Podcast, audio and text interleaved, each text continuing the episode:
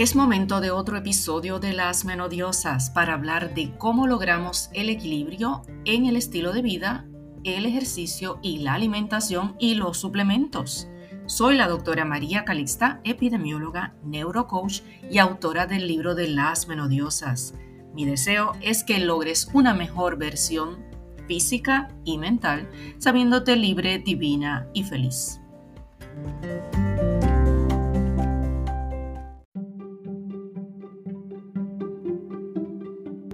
De todos los síntomas que nos pueden dar antes o durante la perimenopausia, los vértigos o mareos son los más incapacitantes porque afectan todo nuestro equilibrio.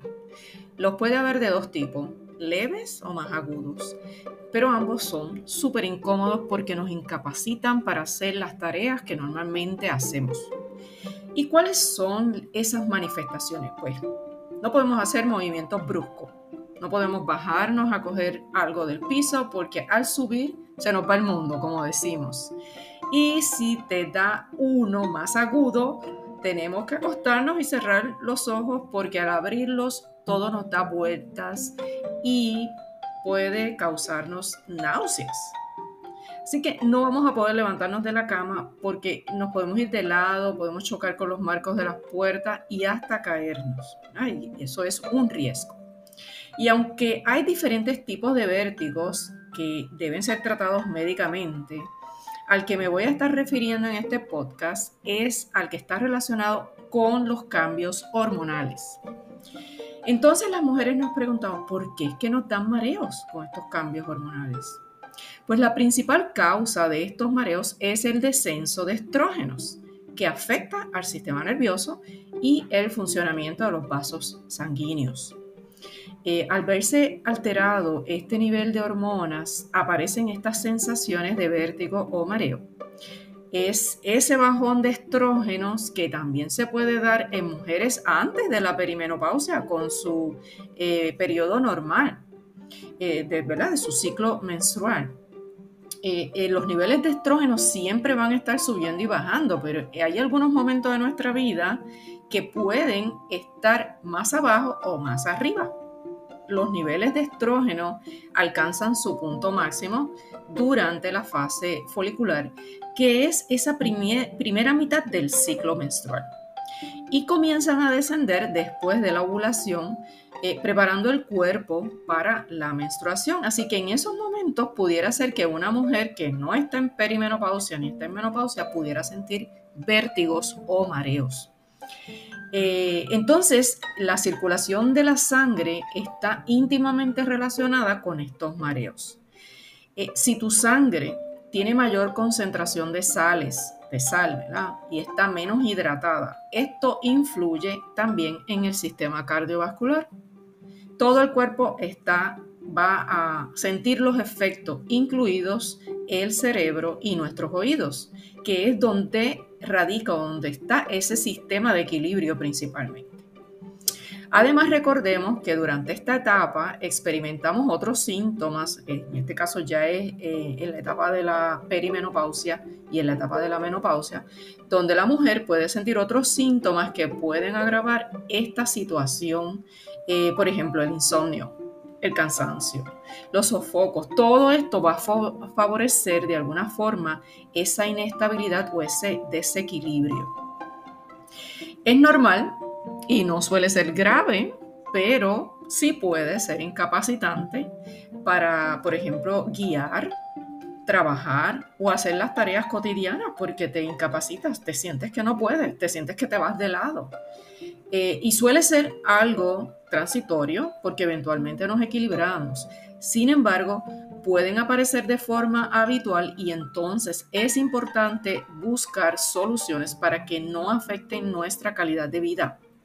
Como siempre, yo le voy a recomendar algunas prácticas y soluciones naturales porque esa es mi, forma de visualizar todo lo que son estas condiciones, pero eh, de ser algo muy grave, usted tiene que recurrir a ayuda médica, buscar, ¿verdad? Hacerse una evaluación médica profesional. Eh, ¿qué, ¿Qué yo recomiendo hacer durante un vértigo? Yo he padecido de vértigos, eso se los confieso. Eh, desde adolescente yo tenía vértigos. Eh, mis niveles de estrógenos eran bajitos y esos vértigos volvieron en la perimenopausia. Actualmente no me dan porque los he sabido controlar. Entonces, ¿qué debemos hacer si a usted le da un vértigo? Siéntese, acuéstese lo más rápido que pueda cuando esté mareada y manténgase acostada sin moverse y con los ojos cerrados en una habitación lo más oscura que se pueda y si es posible póngase un antifaz que no permita la entrada de luz. Esto lo que va a hacer es relajarla, llevarla a un estado Más, de más soñoliencia y si se duerme, mucho mejor. Descanse correctamente porque es de vital importancia que tu cuerpo pueda recuperarse mental y físicamente. Normalmente estos episodios nos dan después de haber dormido poco, así que es bien importante que usted se duerma en ese momento, cancele citas, no vaya al trabajo, llame a su trabajo y explique qué es lo que le está pasando. Los ejercicios de respiración profunda nos pueden ayudar mucho. De hecho, esta es una de las mejores. Esto es eh, utilizando el diafragma. Desde abajo. Respire profundamente porque eso va a ayudar a que el cerebro reciba el oxígeno que necesite y usted pueda equilibrar su estado normal. Lo otro bien importante es hidratarse correctamente.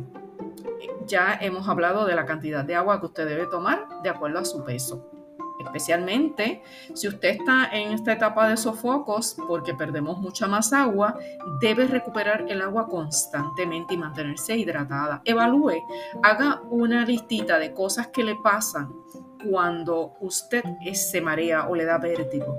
Verifique qué fue lo que hizo el día anterior. Eh, chequeé si durmió bien, si estaba muy agitada, si había estado haciendo muchos movimientos bruscos, arriba, abajo, haciendo maletas, etc. Eh, verifique también la cantidad de agua que tomó, así que es bien importante chequear todos estos puntos para que en una próxima ocasión usted los pueda controlar mejor. Evite, si está en un, en un momento bien eh, de un vértigo agudo, debe evitar conducir o operar cualquier tipo de maquinaria, eh, porque en ese proceso del mareo usted puede lastimarse. Se dice también que el jengibre y el agua con limón eh, pueden ser remedios naturales efectivos para tratar estos mareos, eh, así que pruébelo y si le viene bien, pues perfecto. Pero ¿qué podemos hacer para evitarlos? Pues no debe pasar estados de hambre o ayuno, porque eso favorece los vértigos. Eh, siempre recomendamos que no espacíe las comidas más de lo recomendado, eh, a menos que usted esté en un régimen, ¿verdad?, de que está haciendo el ayuno intermitente y eso debe estar con una asistencia de un nutricionista eh, o de un médico.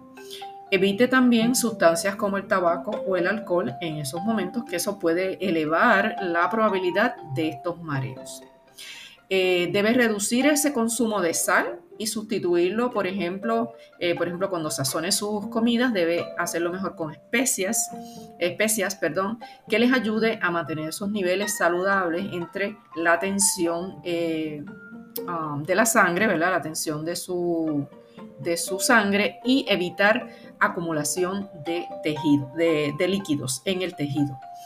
Em, debe reducir el tiempo de uso de las pantallas de computadoras y celulares, porque ese tiempo que usted pasa concentrada ahí, especialmente antes de las horas de dormir, eh, le puede causar más vértigo. Así que es importante que lo reduzca para que le ayude a descansar mejor y conciliar ese sueño y poder tener ese sueño reparador.